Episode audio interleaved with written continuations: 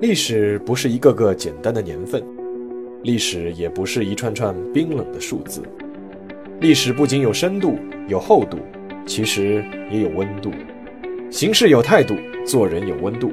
我是馒头大师，欢迎来到历史的温度，让我们读懂过去，活好当下，坦面未来。各位听众朋友们，大家好，又到了周五的馒头说历史的温度时间。我忽然想到一个问题啊，在说这句话的时候，就是不是我每个周五的开场白都是一模一样的？那照这样的话，其实我以后可以不用说，把以前的拿过来就行。那好，那今天呢，我们还是继续这个未解之谜专辑。今天呢是第三期，可能有的听众会问，就是第一期讲的是通古斯大爆炸，第二期讲的是天启大爆炸。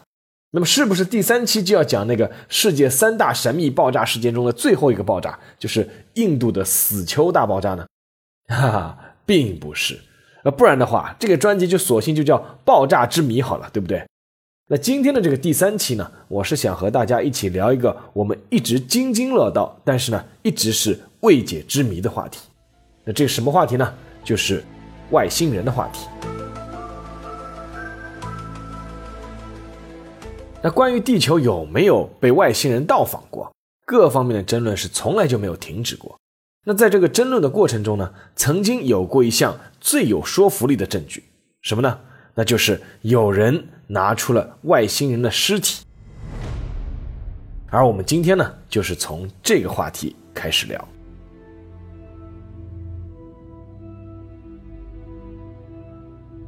让我们先回到一九四七年的七月五日，那个夜晚对于麦克布莱索而言呢，应该是一个难忘之夜。那是一个大雨之夜，电闪雷鸣。麦克布莱索呢是一个美国的农场主，他的家呢距新墨西哥州罗斯威尔市有一百二十公里左右。在这天晚上，他在电闪雷鸣之间。听到了屋外传来了一声比雷声还要响的巨大声音。第二天雨停之后呢，布莱索就决定去他那个位于一英里以外的那个羊圈去看看那里的羊有没有遭受雷击。然而呢，在他离开自己家的屋子没有多久之后呢，就被眼前看到的一幕惊呆了。按照这个布莱索自己后来的描述是这样的：在农场方圆四百米的草地上。散落着很多发光的块状物，而这种块状物的材料结构似乎从来就没有见到过，既不是金属，也不是木头，更不像是塑料。心中忐忑的布莱索随即就带着碎片向镇上的治安官去报告。那治安官立刻就拿着碎片向附近的罗斯威尔空军基地的军官报告。七月六日，空军基地的杰西·马歇尔和另一位同僚来到了农场，运走了一批碎片。声称要送回基地检验，但是事情并没有结束。七月七日，在距离布莱索农场五公里的地方，有一个叫格雷迪的土木工程师又向军方报告。他说，他发现了一个金属的裂开的蝶形物残骸，直径呢大概是九米左右。残骸周围分布着几具尸体，尸体基本身高是在一米到一米三之间，大头、大眼睛、小嘴巴。没有毛发，只有四根手指，穿着整齐的灰色制服。随即赶来的美军就立刻封锁了现场。七月七日，美国罗斯威尔空军基地的新闻发布官瓦特韩特交给当地新闻媒体一篇新闻稿，这篇新闻随即就被罗斯威尔的《罗斯威尔每日纪事报》在七月八日早上以头版头条迅速刊登。这个头版头条的标题就是。美国军方在农场寻获了飞碟，这个标题可谓是一时激起千层浪。这篇新闻迅速就被全国乃至全世界的媒体转载，因为美国官方宣布发现了外星人，这还了得？而这个呢，就是著名的罗斯威尔事件。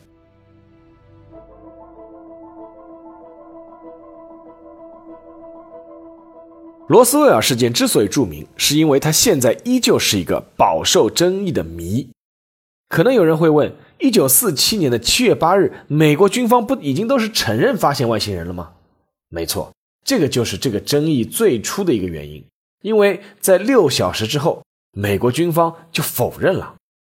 当时接手此事的美军的指挥官罗杰·雷米将军，在罗斯威尔《每日纪事报》出版后的六个小时，就举行了一次官方的记者发布会。在发布会上，这个将军啊拿出了一些类似气象气球的碎片，推翻了之前的军方结论。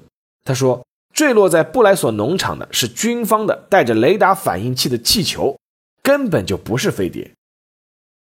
我们都知道，先承认再否认，作为官方发布的信息，就很容易引起公众的质疑。但是呢，在军方的严格管控之下，罗斯威尔《每日纪事报》第二天就刊登了澄清说明。而当地的广播电台呢，也就不再播报此事。那这件事呢，其实当时就此平息下去了。虽然也有公众对军方先承认后否认的这种态度表达了各种怀疑，而民间呢，也始终在流传说坠落在罗斯威尔的真的是外星人这种说法。但是呢，这些零零碎碎的猜测呢，只是停留在一个很小的范围里面，并没有形成真正的声势。不过值得一提的是，在罗斯威尔事件发生以后呢。美国空军确实成立了一个叫“蓝皮书计划”，而这个计划呢，就是为了调查不明飞行物，也就是 UFO。这个计划成立于1952年，在1969年的12月被命令终止，但是呢，持续活动到了1970年。这个计划前后一共收集了一万两千六百十八件关于 UFO 的目击报告。最后呢，他做出的总结是，大部分的报告只是误认了自然现象，比如说云啊、星星啊等等。或者是误认了普通飞行物，少数几件呢是谎报，但是呢还有七百零一件，也就是要占总数百分之六的案件是被归类为原因不明。而真正让罗斯威尔事件重新进入美国公众舆论视线乃至掀起浪潮的是在一九七八年。之所以是在这一年，就是因为在一九七七年，美国上映了一部轰动全国乃至轰动全世界的电影。那就是乔治·卢卡斯导演的《星球大战》。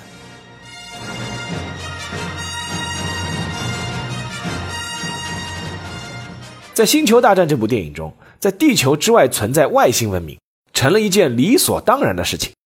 无数的美国民众开始相信，地球人绝非宇宙中的唯一高等生物，而科幻热和 UFO 热也迅速升温。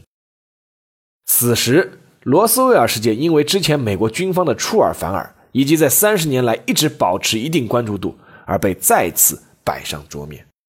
各种猜测随之而来，基本上的意思呢，与过去三十年以来民间的猜测是一致的，那就是在一九四七年七月五日的罗斯威尔确实坠落了外星人，美国军方运走了外星飞船残片和外星人尸体，对外封锁了消息，以免引起民众恐慌。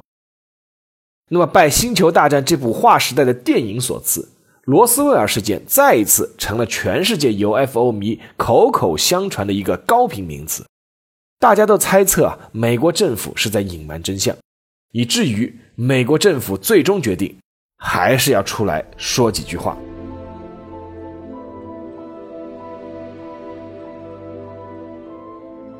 一九九四年九月八日，美国空军正式公布了一份文件。这份文件的题目呢是空军有关罗斯威尔事件的调查报告。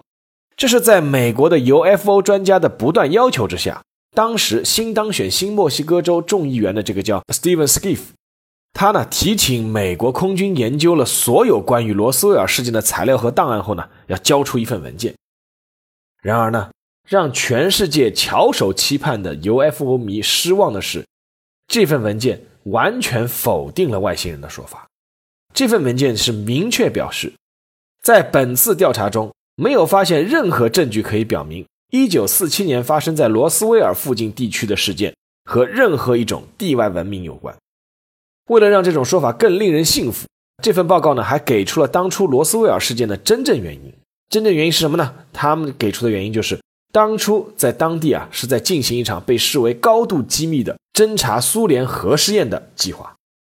根据这份文件的说法。当时进行的是一个叫莫古尔计划，这个计划呢是针对当时苏联封闭自己的边境，导致美国无法侦查到他们核爆炸实验的情况，于是呢就专门设计了一种高空气球来探测核爆炸的低频声波。这个实验呢是由当时纽约大学的一个研究小组来负责的。那么这个实验的动机呢，现在回过头来看呢，也是可以理解的，因为当时美国是世界上唯一一个拥有原子弹的国家，所以说呢，对苏联何时能够成功研发原子弹，他们是非常关心的。当时啊，在这个实验过程中啊，美国军方是释放了很多用氯丁橡胶制成的高空气球，而气球下面呢悬挂着雷达的靶标以及用于音响传感器的螺旋桨等等实验装置。按照这份文件的说法呢，这些装置当时都不进行回收。早期的雷达靶标呢，都是委托玩具商城或者广告礼品商生产的，靶标呢大多都是用铝这种材料制作的。为了增加强度呢，有些呢还添加了软木横梁。并且呢，用醋酸纤维胶布呢把它们粘合起来。所以说，这份文件就指出啊，曾经在罗斯威尔事件中被视作是飞碟残骸的那些铝纸片啊、损坏的大梁啊，以及气球橡胶碎片这些东西啊，极有可能就是上述的那些高空气球的残骸。而根据材料显示，一九四七年六月，纽约大学的研究小组就有一只代号为“飞行器四号”的探空气球，事后是没有进行回收。那基于这些材料，这份文件最后做出的一个结论是什么呢？就是所有可得到的资料显示，并没有涉及罗斯威尔事件本身，但是呢，从罗斯威尔牧场回收的残骸，极有可能是来源于莫古尔计划所释放的气球。那么还有一个问题啊，那怎么解释后来有那个格雷迪的工程师发现的这个外星人的尸体呢？对吧？那么美国军方也给出了解释。他们的解释是，那些尸体呢是用来测试飞行弹跳的假人。那如果按照官方的这个说法，罗斯威尔事件的真相已经是大白于天下了。但是公众的质疑哪有那么容易被打消的？就在这之后的一年，又一份惊人的证据轰动了全世界。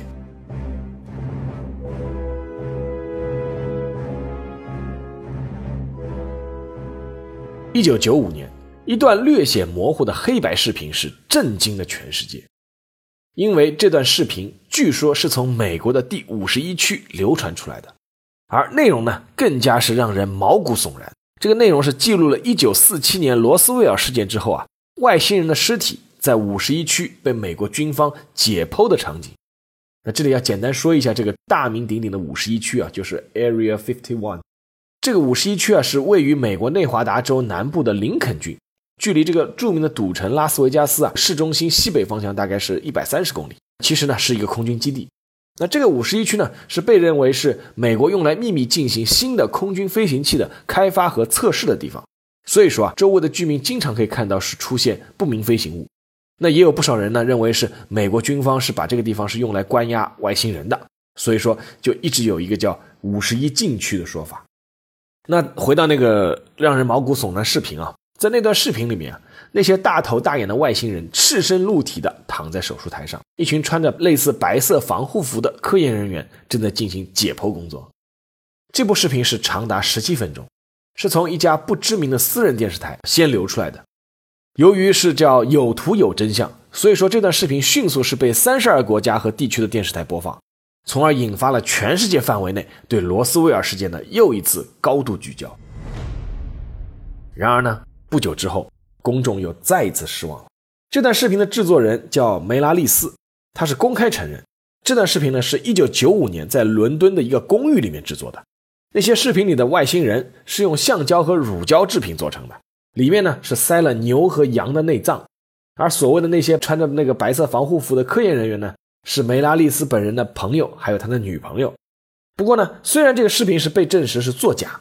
但是很多人对这个罗斯威尔事件的质疑啊，还是没有平息，甚至还有人怀疑啊，其实这个视频制作团队啊是受到了当时政府的施压，是被迫承认是作假，其实是真的。那各种说法呢，依旧还是在不断的出台。有些人继续坚持有外星人，而有些人接受了没有外星人的说法，但是呢，强调这个背后是有阴谋的。比如说，美国有一个叫尼克莱德芬的作家。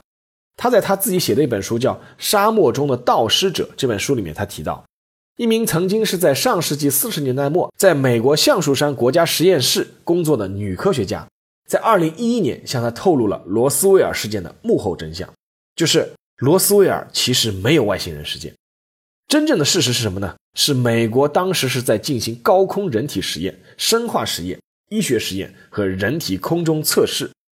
那些被发现的奇怪的外星人尸体呢，其实啊是严重残疾的人类，是被美军用作高空实验的实验品。哇，那这个听上去就有点毛骨悚然，有点阴谋论。而另一个是《洛杉矶时报》的特约编辑，这个也是个记者，他叫安妮·雅各布森，他是在二零一一年提出了一个猜测，就是罗斯威尔事件中的飞行物并不是 UFO，而是当时苏联的航天器。航天器里面装的是纳粹的医生和战犯，就是那个臭名昭著的约瑟夫·蒙格勒，在那集中营杀了很多犹太人的。这个我在我的微信公众号“馒头说”里面专门有写过一篇，就是怎样去追杀这个蒙格勒。那当时呢，他就说这个飞行器里面是载有这个蒙格勒通过人体实验制造出来的长相怪异、小孩身材的飞行员。幕后的指使是谁呢？那这个女记者也很有想象力啊，她指出这个幕后的指使呢，就是斯大林。那还有一个是影响比较大的，就是一个叫劳伦斯·斯宾塞的业余作家，他写了一本叫《外星人访谈录》，叫《Alien Interview》。他怎么和外星人访谈呢？对吧？听上去好像很不可思议。那他是说啊，他是在二零零七年的九月十四号，收到了一个叫马克·埃洛伊夫人给他寄的一个包裹，还有呢是一封信件。那这个马克·埃洛伊夫人是谁呢？他是当时。五十一区的医务组的退伍军人是高级军事长，那那个包裹里面是有大量罗斯威尔事件中美国军方与幸存的外星人的访谈录。在这个访谈中啊，外星人提到说，人类只是外星文明禁锢灵体的躯壳，地球只是一个流放的监狱。这些话题，这种话题是让当时很多人是大吃一惊。但是呢，这本访谈录是真的还是假的呢？是没有办法考证的。这个作者劳伦斯·斯宾塞，他声称是为了避免调查者打扰，他就把所有的这个材料全部烧毁了。那这个听上去有点不可思议啊。然后呢，他还在自己的那本书里面给读者留了一句话，说：“只有你相信的才是真实的。”那说到这个，还是要提一句，就是前段时间大家不知道有没有关注这个，有关注豆瓣的人，这豆瓣里面出来一个人，他宣称自己是二零六零年穿越回来的人。然后呢，他就在这个豆瓣里面回答各种网友的提问，我去看过，也挺有意思的。但是呢，他这个回答和这本斯宾塞这个访谈录中当时这个外星人的回答基本上是一样的，各种观点是很有很多相似的地方的。这个扯开了，那我们再回到那里。那当然了，这些来自外界的猜测呢，还是让很多人是将信将疑的。如果说那些猜测或者叙述的真实性是存疑的话，那么还有一点。那就是来自政府内部的爆料，是不是会让人更加幸福呢？进入到二零一零年以后，出现了两份爆料，一份呢是来自美国的中央情报局，而一份呢来自美国的联邦调查局。二零一二年，就在罗斯威尔事件六十五周年的时候，美国中央情报局的退休特工，一个叫布兰登的人，他声称罗斯威尔事件是真的。是真的有外星人飞船，飞船里面也有外星人尸体。那他是怎么知道的呢？那这个布兰登就表示啊，说自己曾经见过一份藏在美国中央情报局这个兰利总部的一份机密的文件的盒子。这个盒子上面呢就写着罗斯威尔。然后呢，他就翻阅盒子里面的文件。他说他当时翻的时候就感叹了一句，说上帝，他真的发生过。但是呢，这里面他的叙述背后啊还是有很多疑点。比如说，这个布兰登他没有解释自己凭什么有可以获得这个看文件的这个权限，以及呢，他说他自己坚决不会透露盒子里的任何内容。而另外一个让外界质疑的一个证据是什么呢？就是这个布兰登啊，当时是正准备出版自己新的科幻书，那很多人就觉得他是在炒作嘛，在吸引眼球，对不对？那另一份爆料呢，倒是实打实的，是来自美国联邦调查局的解密档案。那这份解密的调查档案呢，是来自二零一一年。美国联邦调查局解密的一批档案中的一个，是一份备忘录，记录的时间呢是一九五零年的三月二十二日，记录人呢是联邦调查局华盛顿特区办公室的长官，叫盖豪特尔。这份备忘录呢是这个豪特尔是发给当时的联邦调查局局长胡佛的。那胡佛也是大名鼎鼎啊，我那个微信公众号也写过，大家有兴趣可以去看。那这个豪特尔在这个备忘录中啊，记录了一个报案人的描述，这个描述是这样的：他们就是指碟子。它们被描述为圆形、凸起的中心，直径呢大概是有十五米。每个人呢都被三个身体形状所占据，但是呢只有大概九十一厘米那么高，穿着质地非常细腻的金属布。好，那么这份解密的备忘录呢，是肯定是真的，因为呢，我自己也去查过，这份档案呢是在美国联邦调查局在线公共档案阅览室数据库里面是可以被搜到的。那这个呢，是被认为是罗斯威尔事件存在的一个有力的证据。但是，这个证据真的能说明什么吗？首先，这份备忘录是在罗斯威尔事件发生的三年之后才记录的，是无法证明说的就是罗斯威尔事件。其次呢，这件事情。从头到尾是这个长官豪特尔是对另外一个人的描述的一种记录而已，并不是说他自己认同，只不过是把他的话写下来而已。这并不是一种证明。那事实上呢？根据这个美国海军有一位光波物理学家麦卡比，他说呢，他说这份备忘录啊确实是真的，但是呢，当时那个报告人是个骗子。那个报告人叫牛顿，这个牛顿呢，当时是声称自己啊从外星人那里取得了一种勘探石油的高科技。然后呢，他这个是为了让石油公司相信而编出的一套说法，而这个豪特尔呢，只不过就是把这个牛顿的这个说法记录下来了而已。那迄今为止呢，关于罗斯威尔事件真实存在的公认的证据，其实还是没有出现。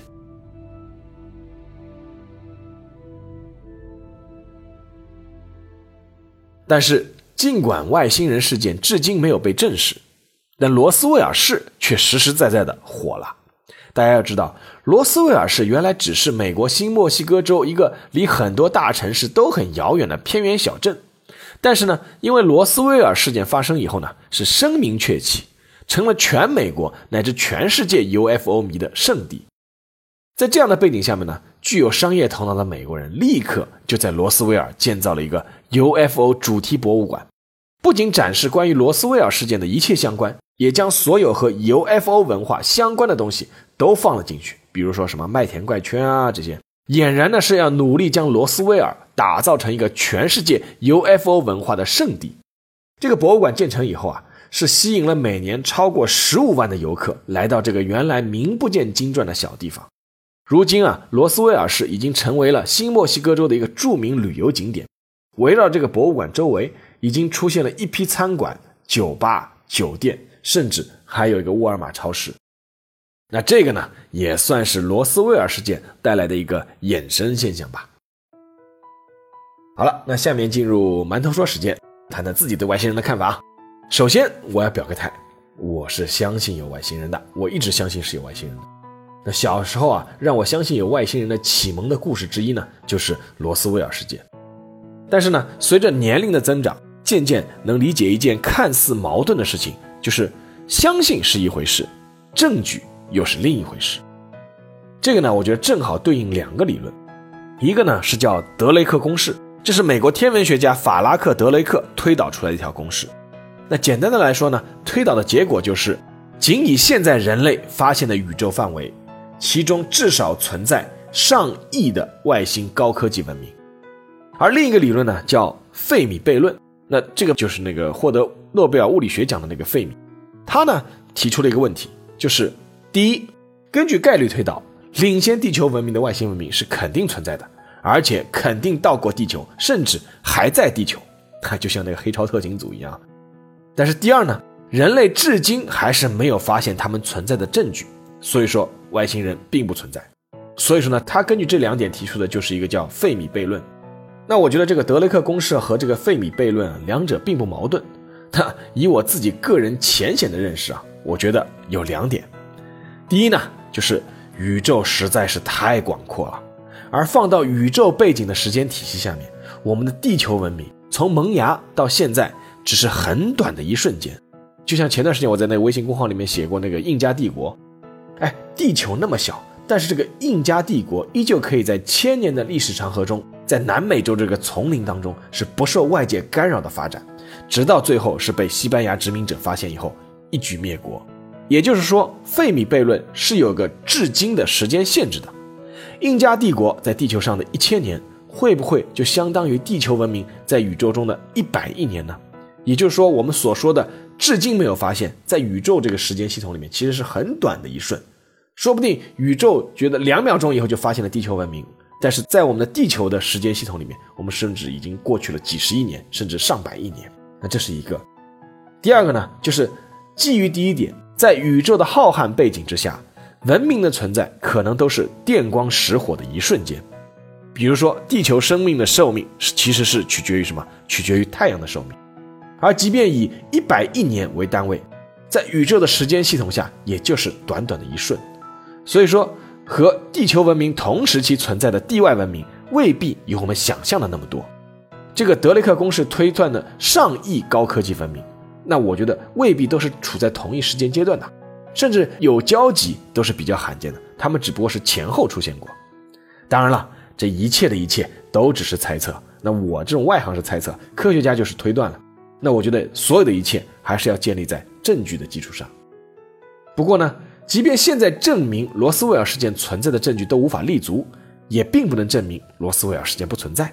而即便罗斯威尔事件最终是被证伪了，也无法证明外星人不存在，或者说他们不曾到访过地球，只是我们现在都无法找到证据而已。所以说，探寻地外文明的过程，有时候乐趣并不是在于猜想，而是在于寻找证据，证明证据。我个人是绝不相信没有证据的猜测，但是呢，我相信有证据的那天应该会到来的。好了。那今天的节目呢，就到这里，感谢大家收听，让我们下期再见。